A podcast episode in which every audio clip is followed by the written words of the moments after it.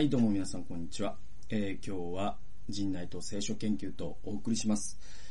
えー、今日のタイトルは、神の物語の新しいページというタイトルでございます。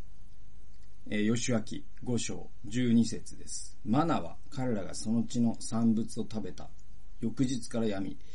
イスラエルの子らがマナを得ることはもうなかった。その年、彼らはカナンの地で収穫したものを食べたという。えー、これ、あのエリコのね、城壁の後、その、カナンに定住するわけですね。イスラエルの民が。まあ、その、部分というか、はい。そこで何が起きたのかっていうことですね。で、この5章には面白いことがいくつか書かれてて、でね、一つはそのイスラエルのこう生活の変化なんですね。つまり、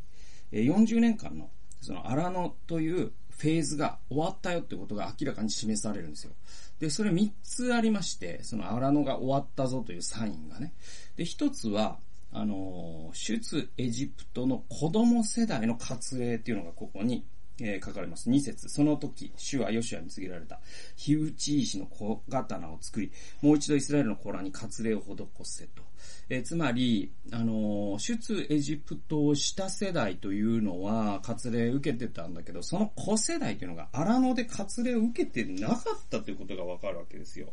は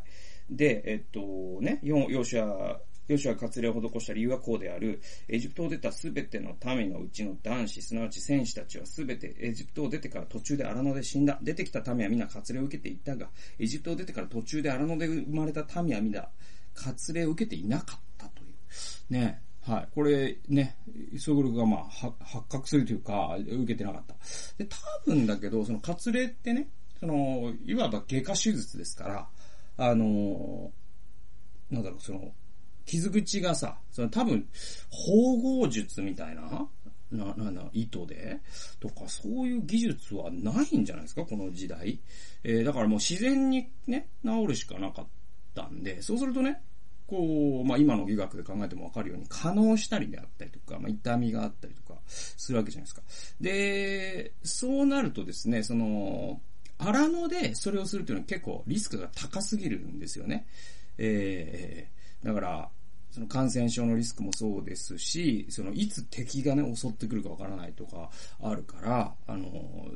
やってなかったわけですよ。旅の途中の幕屋生活では。でも定住して、えー、晴れてというか、正式に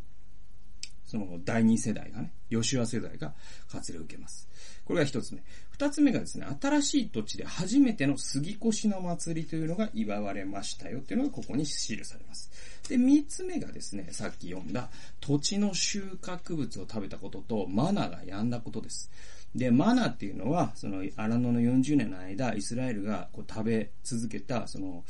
朝起きると、こう、コエンドロの種って書いてあるんですけども、もう白いですね、パンのようなものが、こう、霜のように降りてるんですよ。で、それを集めて食べるという奇跡が行われたわけですね。で、このマナってちなみに、えっ、とね、ヘブル語でこれは何だっていう意味だそうですよ。僕のものの本で読んだんですけど、これは何だって言ったんですね、みんなが。これは何だ？うん、だから、これは何だという名前にしようみたいなことですよ。えっと、っていう話です。マナっていう語源は。面白いですよね。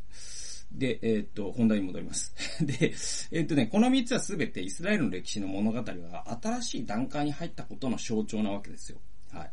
今まで40年というフェーズが終わって、そのカナンの地での定住生活という新しいフェーズにイスラエルの歴史がね、入ったんだぞという、この3つともが示してるわけですね。で、この直後にじゃあ何が起きるかというと、これも 5, 5章の後半なんですけど、何かというとですね、ヨシュアと主の見つかいの開口というのが出てくるんですよ。えー、主の見つかいがヨシュアに現れるんですね。で、これがもう驚くほどモーセの証明のパート、燃える芝のパートに似てるんですよ。ね。え、っと、13節ですかね。ヨシュアがエリコにいた時、目を上げてみると、一人の人が抜き身の剣を持って彼の前方に立っていた。ヨシュア彼のところに歩み寄っていった。あなたは私たちの味方ですか？それとも敵ですか？で、彼は言った。いや、私は主の軍の将として今来たのだと。で、うんぬんあって、15節に、あなたの足の履物を脱げと。ね。あなたの立っているところは聖なる場所であると。ねえっと、モーセの時は燃える芝があって、そこで、えー、これは何ですかとモーセが言ったら、あなたの橋、橋の履物を脱げ。あなたの立っているところは聖なるところだからって言って、で、モーセの証明があるんだけど、ここでヨシュはですね、モーセと極めて似た体験をするんです。で、それは主の見つかりから履物を脱げと言われる、その命令まで同じなわけですよ。じゃあこの履物を脱げっていうのは何かというと、履物っていうのは、これね、あの、レビキの規定、そしてまた、えっ、と、ルツキとかにも出てくるんですけど、履物ってですね、主権の象徴なんですよ。えー、履物を脱ぐっていうのは自分の主権を明け渡すということの象徴なんで、で、このモーセとヨシュアに現れたね、見つかいが共に履物を脱げって言ったのは、あなたの主権を神に委ねなさいっていうことであって、それを彼らがしたっていうのは、彼らの主権を神に委ねたということの象徴なわけです。はい。で、えー、これって、いわば、その、ヨシュアってね、もう、あの、モーセから、あなたが私の後を継いで、イスラエルの民をね、導き入れるんだよと言われた時からも証明はね、始まってるし、なんだったら偵察に行った時ですよ。ね、えー、か、えー、ヨシアとカレブだけが、えー、勇敢なね、えー、発言をした。あの頃からもうね、証明始まってるんだけど、え、っと、ここの再証明とも言うべきですね、えー、なんて言うんでしょうね、リ、リアファーメーションって言うんでしょうかね、えー、さらに確かなものとされるわけです、その証明が。で、これもすごい重要な、あえー、出来事なんですよ。で、歴史を導く神様が、その物語の新しいページを開いたその時ですよ。イスラエルの人々の食べ物の入手方法が変わったっていうのはすごく興味深いと思うんですよね。えー、っと、だからマナから、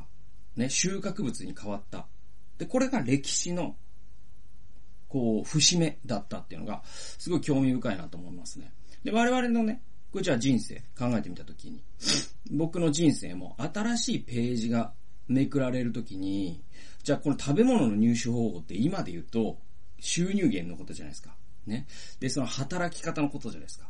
で、えー、マナーを集めてたのが収穫物をね、種をまいて借り入れをしてに変わったわけですね。で、それって収入源が変わったことでありし、働き方が変わったってことですよ。で、まあ僕自身もですね、考えてみると、まあ学生から社会人になった時、これ収入源変わりましたね。親の仕送りとアルバイトから、えー、本当に自分でね、